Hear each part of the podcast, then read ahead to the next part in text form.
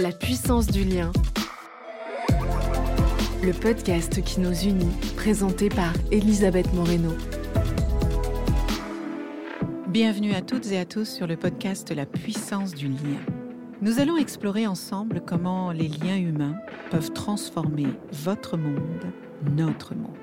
Vous allez découvrir la manière dont chaque individu, avec son histoire et son parcours de vie, peut contribuer à l'enrichissement de notre histoire personnelle et collective. Découvrez des témoignages inspirants ou comment de simples rencontres ont transformé des parcours ordinaires en histoires extraordinaires. Bonne écoute La puissance du lien. Bonjour à toutes et à tous et bienvenue dans ce nouvel épisode de notre podcast La puissance du lien. Je voudrais vous dire combien je suis heureuse d'accueillir notre invité du jour. Maude, permets-moi de te dire combien euh, j'ai du plaisir à t'accueillir dans ce nouveau moment de partage, d'échange, dans toute la force et la puissance du lien. Ton agenda est tout à fait atomique, donc euh, je le sais, je suis bien placée pour le savoir. Et c'est pour ça que je te suis d'autant plus reconnaissante de prendre ce moment pour inspirer les gens qui nous écoutent et je crois qu'ils ne vont pas être déçus. Il y a quelques jours, je lisais un article passionnant sur les personnes multipotentielles et quand je pense à ton parcours, c'est exactement ce qui me vient à l'esprit. Cette capacité que tu as à exceller dans des domaines très différents et à t'épanouir sur plein de sujets en développant des compétences qui sont très différentes. Et quand je vais décrire ton parcours à nos auditeurs et à nos auditrices, je pense qu'ils vont se rendre compte de combien tu es polyvalente, peut-être grâce à ta curiosité euh, insatiable et le nombre de sujets incroyables qui t'intéressent et ta capacité à t'investir pleinement, euh, à la fois dans ta carrière, dans ta vie euh, familiale, dans ta vie amicale, dans les associations que tu soutiens. Je ne sais pas où tu trouves tout le temps de faire tout ça, mais on va en parler dans un instant. Alors, commençons par ton début de carrière pour que les gens te connaissent ceux qui ne te connaissent pas encore. Tu as commencé en tant qu'inspectrice des finances en France et à l'étranger, notamment pour la FMI. Christine Lagarde, bonjour. Le Fonds monétaire international euh, t'a accueilli et puis en 2011, tu rejoins la SNCF où tu es directrice de gare, la gare Paris-Montparnasse, et tu es euh, directrice déléguée de l'animation du produit TGV sur la région Paris-Rive Gauche. Alors moi, une femme qui dirige des trains, j'adore. Et euh, en 2015, tu rejoins le cabinet du Premier ministre Manuel Valls pour devenir sa chef du pôle économique et digital et tu t'occupes des affaires économiques, budgétaires, fiscale, industrielle et aussi numérique, que des sujets où on n'attend absolument pas une femme. Et peut-être, euh, grâce à cette dernière fonction, Accor vient te chercher et t'arracher euh, au cabinet du Premier ministre et tu deviens la Chief Digital Officer du groupe Accor. Tu es évidemment euh, membre du comité euh, exécutif et tu as en charge des sujets extrêmement importants comme les données de l'entreprise, les systèmes d'information et la distribution des ventes. Et tu t'occupes aussi de l'expérience client. Bon. Et puis en parallèle, tu es aussi membre du Conseil national du numérique Là aussi, c'est un sujet extrêmement important puisque euh, c'est le ministre qui est en charge du numérique qui nomme 30 personnalités pour euh, travailler sur les enjeux de la transition digitale en France. Dieu sait qu'elle est importante, de ses impacts économiques et sociétaux. Et as d'ailleurs euh, contribué, si je ne m'abuse, à la rédaction du rapport sur les plateformes. Ça aussi, sujet ô combien important. Et tu excelles tellement dans ce que tu fais que le journaliste euh, Jean-Jacques Monceau t'a qualifié de star du digital dans Forbes en 2019. Et en 2020, et toujours chez Accor, on te nomme directrice générale du Hub Europe du Sud. Et puis euh, en 2023, une nouvelle promotion et tu es nommée directrice générale de Sofitel, M Gallery et Emblème. Et là aussi, au comité exécutif, euh, cette fois-ci de la division Luxe et Life. Euh, mais il n'y a pas que ta carrière qui est importante. Il y a aussi ta vie de famille. Je sais que tu es euh, la maman de deux magnifiques petites filles avec lesquelles je sais que tu sacralises un temps extrêmement précieux. Et puis je vais finir aussi par tes engagements euh, dans le monde associatif.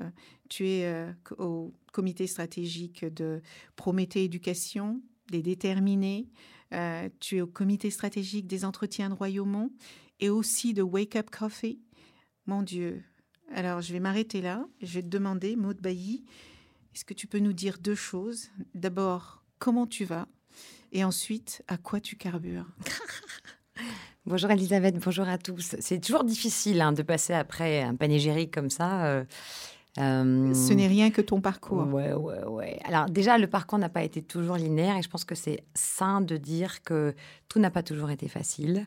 En rétrospective, on se dit, ah oui, là, ça s'est plutôt bien passé, mais je pense qu'il faut, euh, par devoir de transmission, dire aux gens que on traverse tous des moments de doute, de difficulté, de procès en incompétence, de fragilité.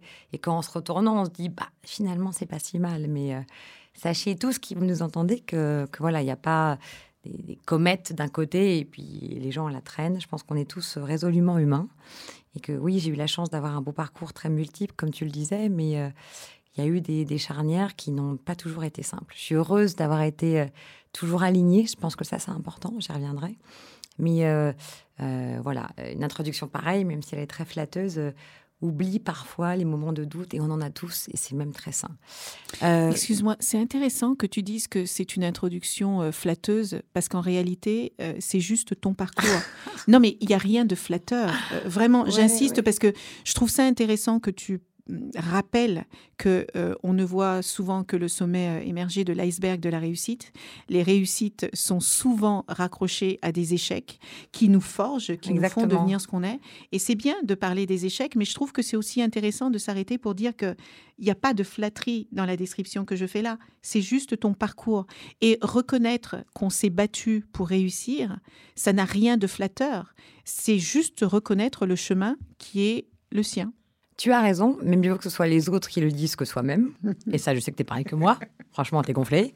Et deuxièmement, et deuxièmement, je crois que j'ai une forme d'éthique du doute et de l'humilité. Je, trouve que plus on avance, plus on a charge d'âme ou des responsabilités managériales, plus il faut garder, notamment dans des sphères de pouvoir que tu as connues toi aussi, cette forme d'humilité, de doute qui nous maintient ancrés et dans une vraie capacité de remise en cause. Et donc peut-être que j'ai euh, cette méfiance naturelle euh, voilà, sur, sur de l'ego ou trop de, d'autosatisfaction. Je, sens, je sais bien que venant de toi, c'est juste euh, voilà, une manière très gentille de rappeler mon parcours, qui est vrai, hein.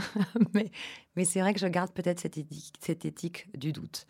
Comment je vais? Je vais très bien. Je pars en vacances demain, donc je vais super bien avec ma famille.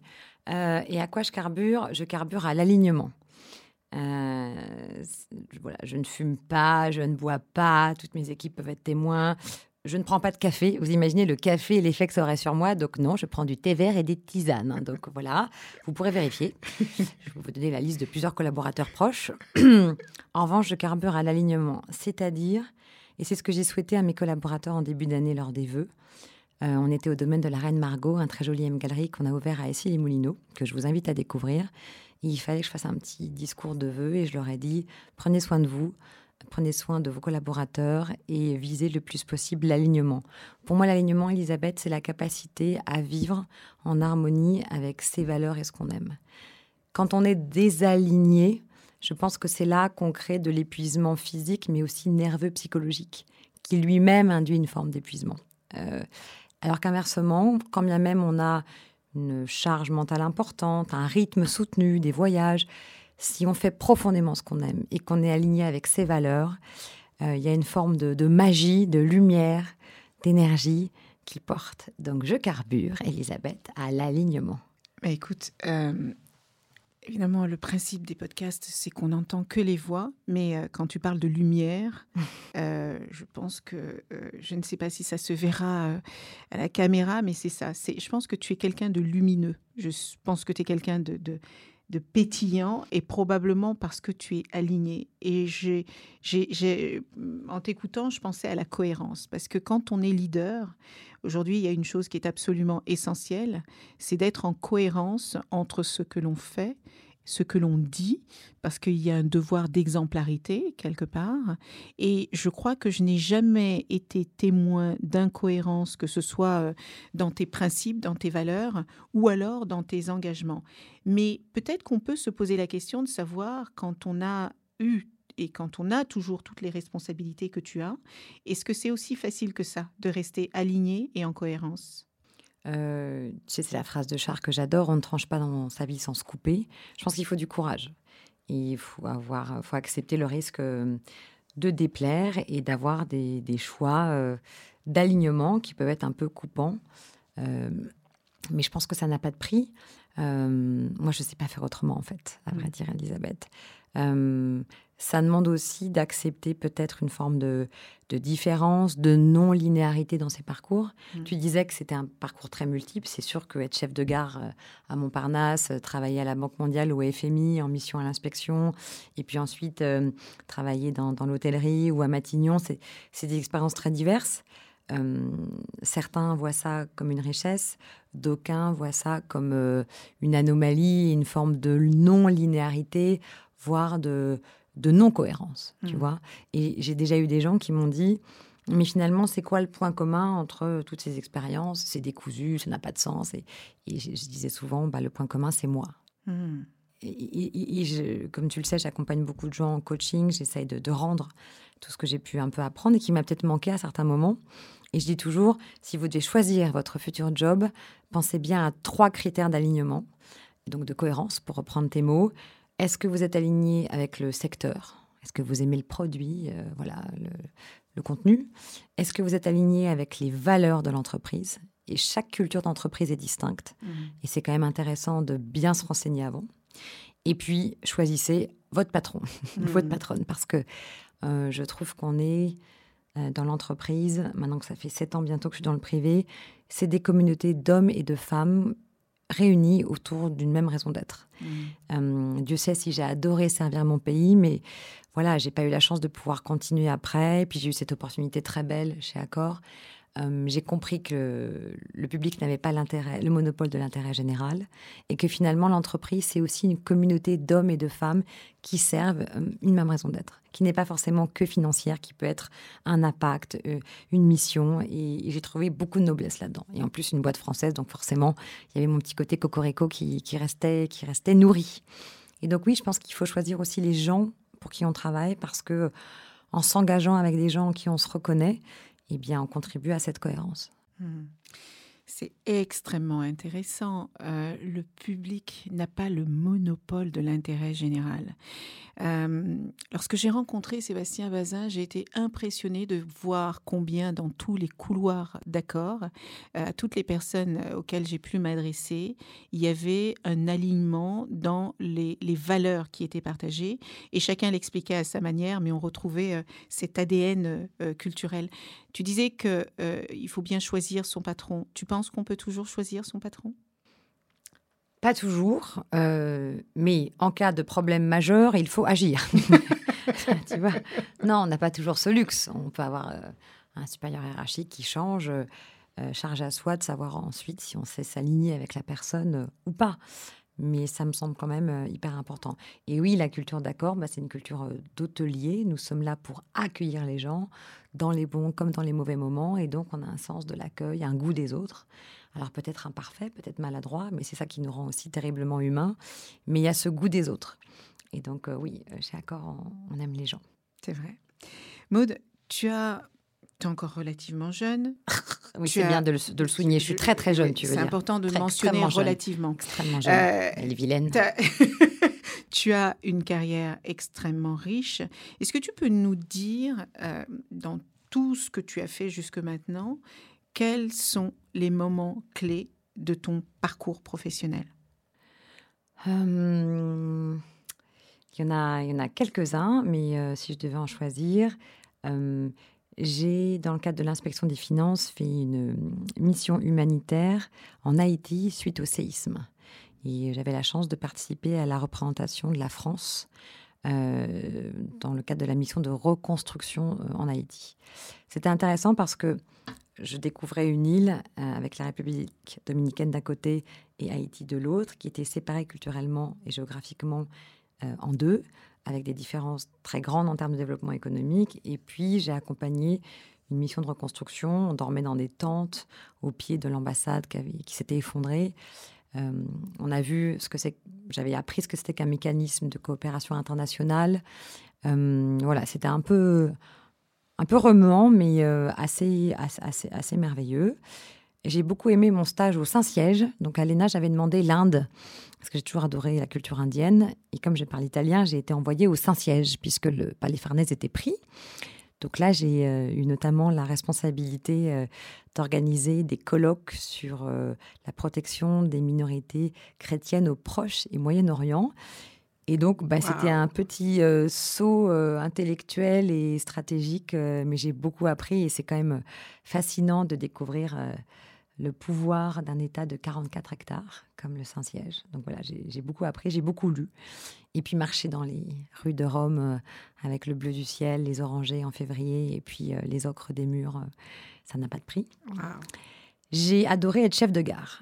et pourtant, Dieu sait, quand je suis devenue chef de gare, j'ai essuyé pas mal de moqueries de gens qui trouvaient que c'était quand même un peu déshonorant d'être chef de gare après avoir fait tout ça. Alors qu'il y en a qui rêvent de devenir chef Mais de gare. Mais je pense que depuis, j'ai lancé une mode et que chef de gare, c'est la classe. Mais voilà, à l'époque, j'avais fait normal sub Sciences Po Elena et que chef de gare, on ne comprenait pas bien. Mais j'ai eu la chance qu'on me fasse confiance. Et puis, j'ai été d'abord euh, euh, six mois en stage de formation pour attacher, décrocher, raccrocher les trains, euh, vendre des billets, donner les départs, etc. J'ai passé ma certif Sécu. J'ai été directrice adjointe de la gare Montparnasse, puis directrice de la gare Montparnasse. Et là, j'ai quand même appris le dialogue syndical. J'ai appris la gestion de crise. Euh, donc, euh, oui, je me souviens quand même de deux, trois nuits à 4 heures du matin. Je n'étais pas encore maman à l'époque, où euh, le quai de la gare Montparnasse était redevenu désert. il y avait juste la petite camionnette qui nettoie. Et donc, quand elle recule, elle fait tut, tut, tut. Et j'étais en, tenue hein, de, cheminote. Et on avait géré euh, des arrivées tardives, de colonies de vacances, euh, une inondation en gare de Laval qui faisait que tout l'axe atlantique était perturbé, euh, des grands départs avec les gilets rouges sur le terrain pour accompagner les voyageurs, pour réassurer, du stress ambiant. donc cette retombée de stress dans la gare silencieuse, calme comme une cathédrale, voilà, c'est des moments un peu, c'est des persistances rétiniennes de cœur. Mais comment on devient chef de gare? Eh bien, Tu l'as dit toi-même, c'est pas quelque chose dont tu rêvais. Je, connais un premier ministre qui rêvait de devenir euh, chef de gare, mais, mais est-ce que toi, c'est quelque chose que tu avais à l'esprit ou c'est arrivé comme ça? Non, alors j'ai appris après que dans ma famille, notamment du côté de mon papa, j'avais euh, des cheminots. C'est très rigolo. Donc est-ce que j'avais un atavisme familial, un archétype inconscient, inconscient collectif qui, qui traversait les gènes pour faire chouchou Je ne sais pas, Elisabeth.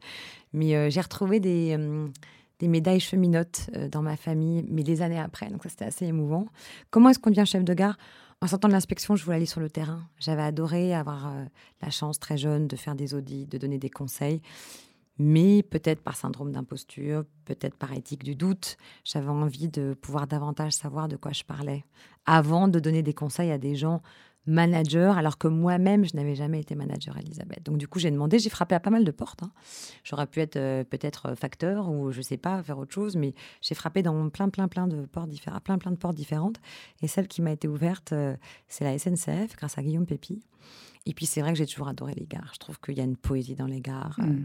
Il y a une vie, il y a des vibrations. J'aime les, lieux de tourbillon de vie. Mmh. C'est pour ça que j'aime aussi les hôtels. Mmh. J'aime les endroits qui brassent, qui embrassent, qui accueille, qui, qui mixe. Euh, qui. Il y, a une forme de, de tolérance. C'est des mini-mondes, en fait, cet hmm. endroit où on accueille les gens. Et donc, euh, bah, pour devenir chef de gare, bah, déjà, il faut demander très, très fort, plusieurs fois, et puis il faut se former. Euh, je ne crois pas aux gens parachutés. j'ai mis un an avant de devenir vraiment directrice. Et j'ai passé ma certification sécurité devant trois cheminots, dont je me souviens encore, en gare de Lyon, à lire les chemins de voie avec les voilà, tout, toutes les, aiguillages. Euh, c'était assez complexe. Euh, mais voilà, je pense que ça se mérite. Il faut, travailler. Tu as été bâchée? Bâchée. Est-ce qu'on t'a dit, mais enfin, n'importe quoi euh, Jolie blonde aux yeux bleus, sur qu'est-ce que vous pensez bah, Tu sais quoi, il y avait beaucoup de bienveillance à la SNCF. Ah oui Il y a beaucoup de mhm. bienveillance. Dès lors que tu travailles, dès lors que tu fais ta formation sécu comme les autres, dès lors que tu apprends les parcours, dès lors que tu acceptes euh, que rien n'est dû et qu'il faut juste apprendre avec beaucoup d'humilité et écouter, bah, à la fin, tu te fais adopter. Et été une entreprise que j'ai adorée, moi. C'est drôle parce que moi, je, crois fondamentalement que les métiers n'ont pas de genre. Et quand je t'entends parler de ce plaisir que tu as eu à être euh, euh, patronne de la gare Montparnasse, je l'ai aussi entendu chez Catherine Guilloire quand elle dirigeait euh, la RATP. Et je trouve ça fascinant. Donc, pour les jeunes femmes ou les jeunes filles qui nous écoutent et qui se disent, mais non, mais il y a des métiers qui sont pas faits pour les filles, c'est faux. En fait, les métiers qui sont faits pour nous sont ceux que nous choisissons, que nous embrassons et que nous décidons de bien faire. Et en plus, on peut les incarner à sa manière. Encore une fois, c'est une question d'accueil, d'altérité, de différence. Il n'y a pas de manière d'être sur un métier. Il faut juste être passionné hmm. et, bosser et avoir le souci des autres. Et ça marche. Et pour finir, les deux derniers euh, autres euh, moments qui m'ont beaucoup marqué, bah, évidemment à Matignon, on a eu euh, les attentats du, du, Bataclan. Juste avant, on avait travaillé au Grexit et au Brexit. Donc ça, c'était quand même des moments un peu, un peu forts. Et je me souviens tous les matins, Elisabeth, quand je rentrais au 57 rue de Varennes, il y a euh, sur un des murs, quand on rentre euh, dans l'hôtel de Matignon, la déclaration des droits de l'homme qui est gravée sur un des murs. Hmm. Et je me souviens que chaque matin, au petit matin, je lisais euh, voilà quelques bribes de la déclaration de la déclaration des droits de l'homme hmm. sur les murs avant d'entrer dans mon bureau. Et ça, ça fait partie, euh, un peu comme sur mon quai de gare, la nuit, là, avec la petite machine, la tut, tut. Et ben, ça fait partie des moments qui restent. Et puis, pour terminer, il y a eu le Covid oui. chez Accor. Et ça, pour le coup, je pense que ça a été un, une sacrée épreuve de, de, réinvention de soi, de résilience. Mais au fond, maintenant que je travaille dans, dans le luxe, tu sais, je crois que les mondes qui encouragent la frugalité, la gestion de crise, même s'il ne faut pas se le souhaiter tout le temps, sont aussi des mondes qui font grandir. Hmm. Parce que ça oblige à une forme de remise en cause, d'adaptabilité permanente et de capacité à développer l'intelligence collective. Hmm. Et donc, au fond, je, ça a été très, très, très violent. Il n'y avait plus d'hôtellerie, il n'y avait plus de conditions réunies à l'hôtellerie. Mais traverser et dépasser ensemble, au niveau d'un groupe, avec le soutien de Sébastien, quelque chose qui te met totalement à terre, où il n'y a plus de voyageurs, plus de voyages d'affaires, plus de loisirs, des frontières fermées et où certains propriétaires pleurent dans tes bras en disant que l'hôtellerie est terminée pour toujours. Si tu traverses ça et que t'es pas mort, et eh ben, euh, tu es très fort. C'est tellement juste. Euh, qu'est-ce que tu penses qu'on a retenu de cette période de la Covid? Euh, Déjà, Qu'est-ce qu'on a appris de cette déjà, expérience Déjà, je pense qu'on a appris qu'on pouvait s'adapter beaucoup plus vite que ce qu'on pensait. Mhm que juste avant, comme tu le rappelais, euh, j'avais été Chief Digital Officer. Le Covid nous aura fait gagner 4 euh, à 5 points de maturité euh, digitale en deux ans, mmh. là où les gens estimaient qu'il faudrait 10 à 15 ans. Mmh. Donc, nous sommes éminemment adaptables et, et, ce de manière beaucoup plus rapide que ce qu'on pense. Mmh. Deux, je crois qu'il faut toujours apprendre des crises. Je me méfie de l'amnésie suite aux crises et on a quand même tendance à être tous très amnésiques sociétalement. Euh, j'ai aimé le raccourcissement des circuits de décision. J'ai aimé le fait que dans l'urgence, quand tu es face au mur, faut juste euh, faire confiance et déléguer. Mmh. Euh, j'ai aimé l'idée de travailler main dans la main privé et public. Je te disais tout à l'heure que le public n'a pas le monopole de l'intérêt général, mais je pense aussi que l'État ne peut pas tout. Et ce que j'ai aimé dans la gestion du Covid, c'est qu'au fond, j'ai retrouvé un peu ma casquette publique. J'ai servi pendant dix ans mon pays, à Matignon, à la SNCF et à l'inspection, et ça me manquait forcément un peu. Mmh. Et donc, dans le cadre de la gestion du Covid, on a travaillé avec la PHP, le SAMU social, avec les préfectures, avec les DIAL, avec la Fondation des femmes, la Maison des femmes pour accueillir les personnes vulnérables. Hmm. Euh, dans le cadre de nos hôtels, on avait une charte publique qui était contractée avec l'administration et les propriétaires volontaires, il y en a eu beaucoup, ont accepté d'ouvrir les hôtels pour qu'ils restent en vie, pour hmm. qu'ils restent utiles, qu'ils restent dans une logique d'accueil dans les bons et dans les mauvais moments pour des personnes vulnérables. Donc on a accueilli plus d'un million de nuitées en France avec des étudiants en situation précaire, du personnel médical, des femmes victimes de violences. Et je connais une ministre qui était très, très, très engagée sur ces causes. Je pourrais te la présenter si tu veux. Et donc, j'ai aimé aussi ça parce que hum, on a appris que hum, je ne crois pas à ce silotage systématique public-privé, y compris dans la gestion des talents, des carrières. On s'exclut trop les uns les autres. Et je crois qu'on a dépassé le Covid aussi ensemble avec des actions conjointes publiques-privées. Hmm. Ça, ça j'aimerais bien qu'on le garde. Oui, ce serait bien parce que euh, dans des moments de crise comme ceux qu'on traverse en ce moment, il était évident que, tu le disais tout à l'heure, l'État seul ne peut pas tout. Les entreprises ont une capacité transformationnelle extraordinaire, mais ils ne peuvent pas tout non plus. Les associations sur le terrain, tu parlais de la Fondation des femmes, de la Maison des femmes, elles ont été extraordinaires pendant cette période très difficile où on a vu les violences conjugales exploser. Euh, et en fait, c'est ce, ce triptyque vertueux qui nous a permis de, de nous rendre compte d'abord combien on est résilient ensemble et ensuite euh, euh, combien on peut se réinventer et recréer des choses qu'on avait oubliées qu'on était capable de, créer. Et justement, j'ai envie de t'interroger sur, euh, sur ces liens tu connais notre association et cette volonté qu'on a d'œuvrer à renforcer ou à tisser des liens entre les femmes et les hommes pour lutter contre la gender fatigue qui pointe son nez, euh, à maximiser les relations intergénérationnelles euh, parce que les seniors ont besoin des juniors comme les juniors ont besoin des seniors, et puis les ponts qu'on a besoin de construire entre nos zones urbaines, nos zones rurales, nos villes, nos villages et nos quartiers. Et j'aimerais euh, que tu nous dises ce que signifie pour toi la notion de lien. Euh, la notion de lien, c'est plein plein de choses. Donc je vais essayer d'être structurée pour être pas trop longue. Le lien, évidemment, c'est la filiation, c'est la filiation de sang, la transmission, la famille. Euh, ok. Mais c'est aussi le lien magique que tu tisses au fil des rencontres d'une vie avec des amis, mhm. avec des liens qui peuvent être d'une force euh, aussi grande, voire supérieure. c'est le lien du mentorat, qui, comme tu le sais, est une cause qui m'est très chère et qui fait que tu tisses. Ce qui est beau dans un lien, c'est la manière dont on le tisse. Il y en a qui préexistent, qui sont acquis, mais il y en a d'autres qui sont euh, qui sont innés, pardon.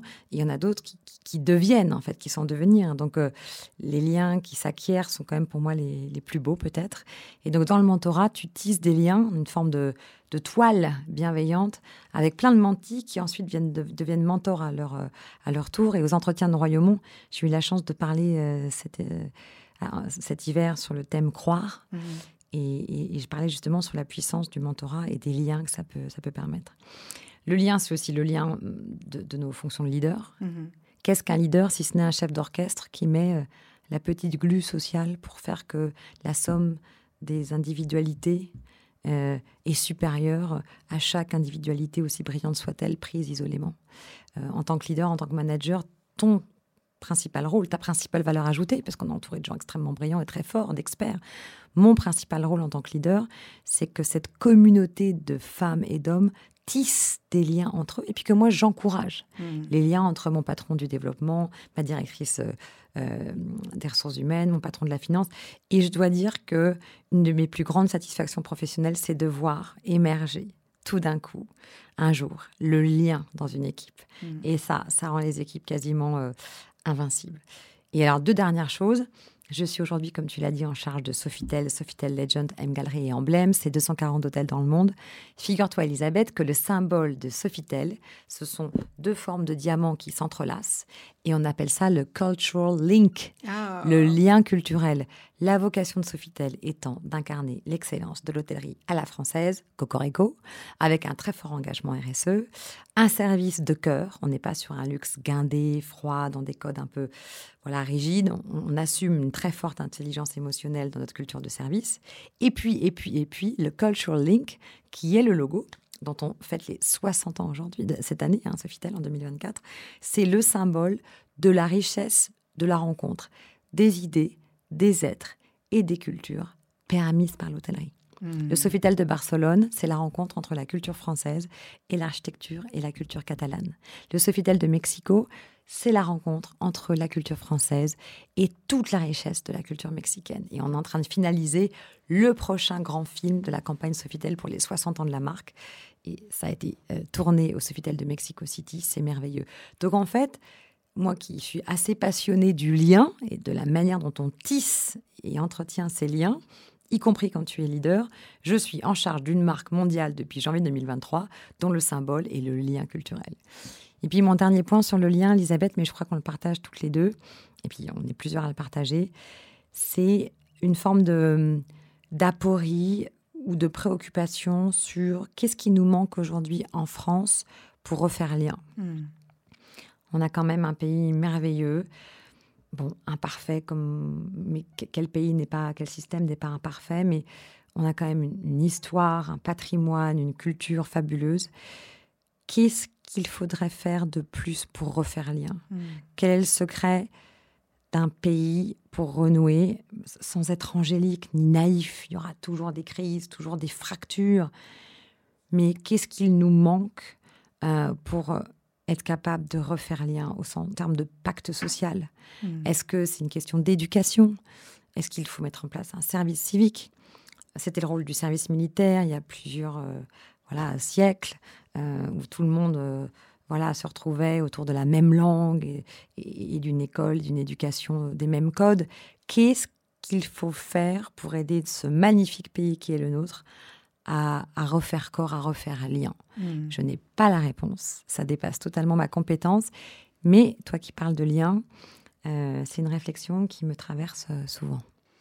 En t'écoutant, je pense à Robert Badinter qui nous a quittés euh, il y a quelques jours et je pense que c'est probablement l'un de nos hommes d'État qui a le plus œuvré pour le lien. Et, voilà, j'ai une pensée pour lui moment où on se parle là. Euh, tu as beaucoup parlé de rencontres. C'est vrai que le milieu euh, dans lequel tu évolues aujourd'hui est un milieu qui fait une place importante à la rencontre. Euh, je peux te demander, dans les rôles modèles qui sont les tiens, quels sont ceux qui t'ont le plus aspiré dans ce, dans ce cadre-là? Alors, tu vas rigoler, mais euh, je vais être rebelle là. Je trouve que la notion de rôle modèle, Elisabeth, est un peu délicate. Parce que mhm. tu vois, c'est pas, enfin, c'est comme si le monde était coupé en deux avec les rôles modèles et puis ceux qui, euh, les rôles suiveurs, quoi.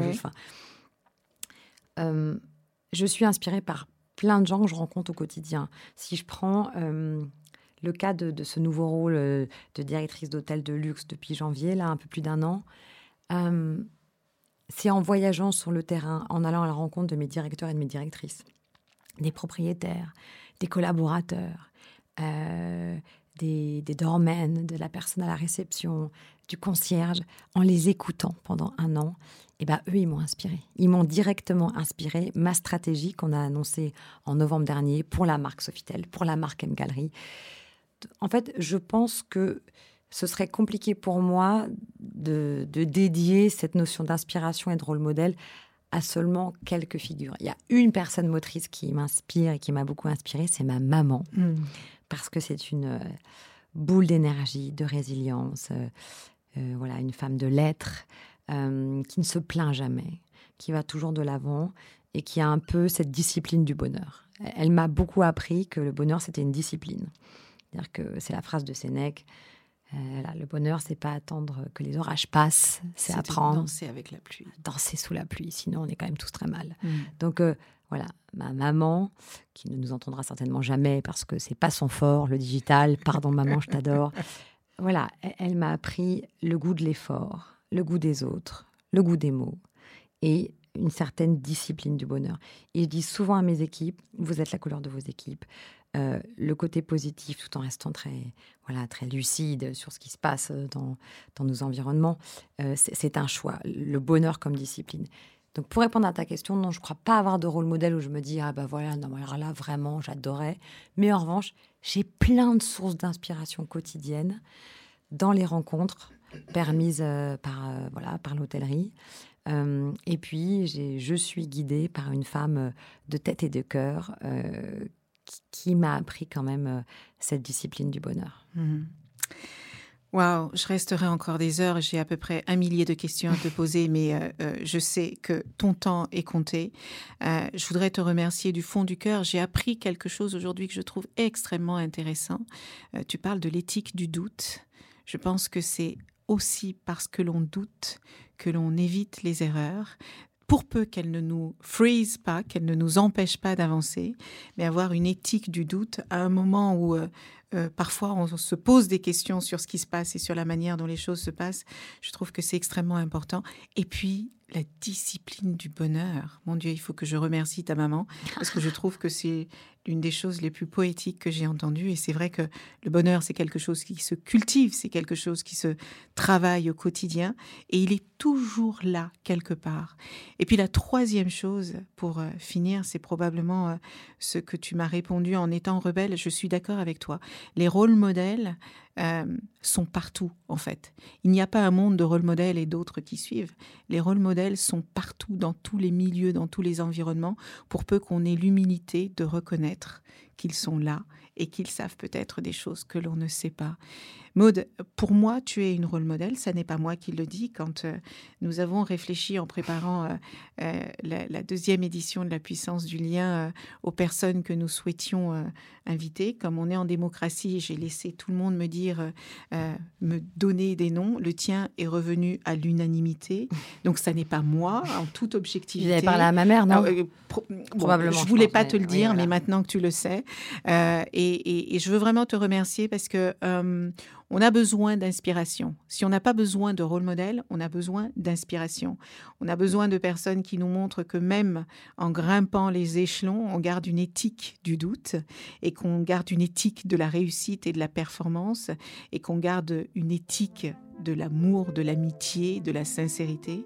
Et pour ça, madame, je vous remercie et j'espère qu'on aura l'occasion de te revoir et de te réentendre très bientôt.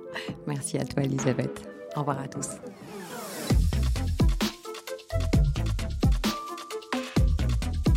La puissance du lien. Merci d'avoir écouté notre podcast sur la puissance du lien. Nous espérons que les échanges et les perspectives partagées vous ont inspiré et motivé à agir ou à consolider les liens au sein de votre propre communauté. Nous avons la conviction que chaque personne, indépendamment de son origine, de son âge, de son genre ou de son lieu de vie, peut contribuer à la construction d'une société plus juste, plus résiliente et plus désirable. Restez engagés et actifs pour créer la différence et à très bientôt pour davantage de discussions que nous espérons stimulantes et enrichissantes.